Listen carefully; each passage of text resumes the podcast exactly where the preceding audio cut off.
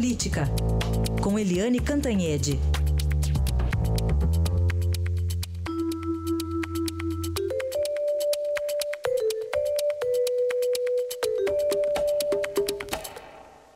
E o primeiro tema de hoje está aqui na capa do Estadão, mais um tema, reportagem exclusiva, a lista das investigações sob sigilo a partir das delações da Odebrecht. Eliane, bom dia.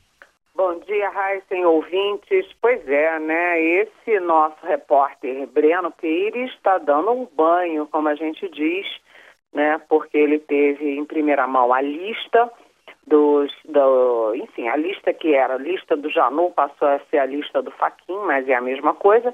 E agora ele tem também uma lista que todo mundo procurava, que é das investigações mantidas sob sigilo. Muito, meus parabéns para o Breno e essa lista contém principalmente os nomes do PT e do PMDB.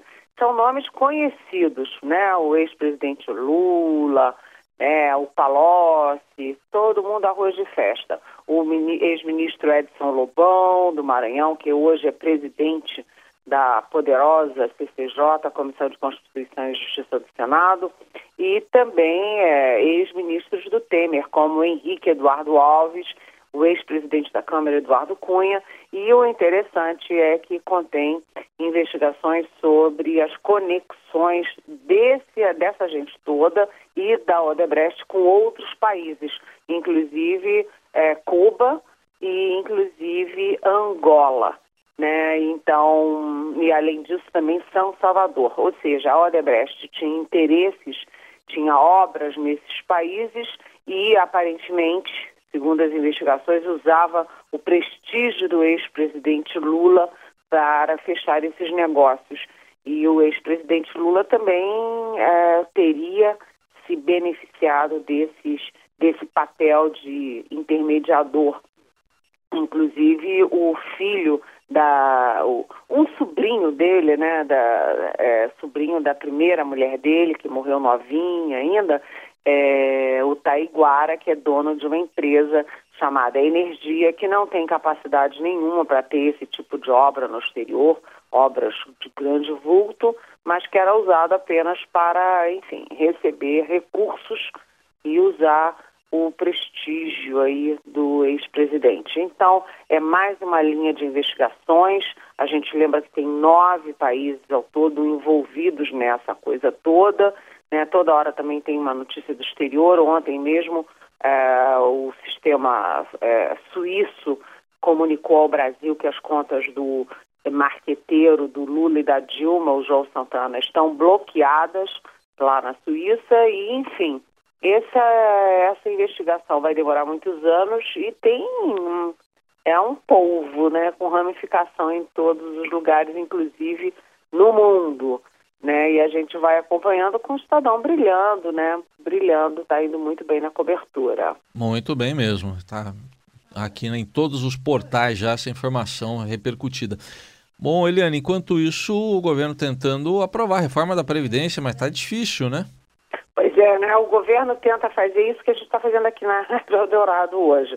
Separar a pauta em duas. Uma pauta de investigação e outra pauta de votações, de governo funcionando. Mas a coisa está apertada. Desde domingo, o, ex, o presidente Temer tem se reunido, né? Domingo de Páscoa, ele tem se reunido com ministros, com líderes, com, com os, enfim, com as cúpulas aí das, das reformas para tentar tocar a reforma. Ele está jogando todo o peso e toda a energia política dele na aprovação, principalmente da reforma da Previdência. Mas está difícil porque ontem a gente até tinha dito aqui que estava prevista a leitura do parecer do relator Arthur Maia na comissão especial e ele teve que adiar para hoje. Né, para últimos acertos. Além disso, o governo já se deu no caso das mulheres, né, que passam a ter, em vez de 65 anos, passa para 62 a idade mínima de aposentadoria, né? Fez alguns ajustes que são considerados, assim, 30%, é, lá com eles, com esses ajustes, 30% da economia prevista na reforma já estão indo, assim, para o ralo, mas o governo acha que mesmo assim é uma boa um bom investimento fazer a reforma, mas ontem o governo não teve fôlego para aprovar o pedido de urgência para a reforma trabalhista.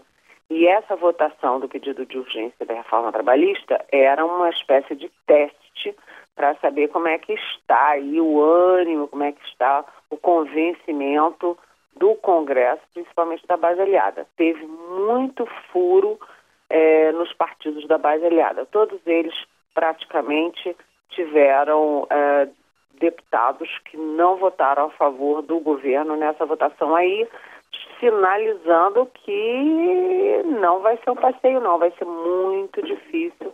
E o Temer toda hora está se encontrando. Ontem teve reunião de novo e ele lembrou que, a, que o momento é difícil, que a situação é difícil, por causa, da, evidentemente, da Lava Jato, mas que o Brasil não pode ficar paralisado. Então a gente está tendo aí duas pautas no Brasil bem nítidas. Uma da Lava Jato, que corre solta e célere, né? E a outra do governo, que não corre tão solta nem tão célere, com o governo, com Temer, assim, muito pressionados para tentar mostrar que tem energia e tem vigor vitalidade para atravessar essa tempestade. E ele já avisou que não vai se acoelhar, né? Não vai, como ele gosta de usar esse termo, não vai se intimidar. Pois é, eu é. até achei que. É. Eu fiquei pensando, será que erraram e é, é ajoelhar? Não, mas é acoelhar, né? Chique, né? É chique, é chique. Coelhinho da Páscoa gostou. Até amanhã, Eliane. Até amanhã.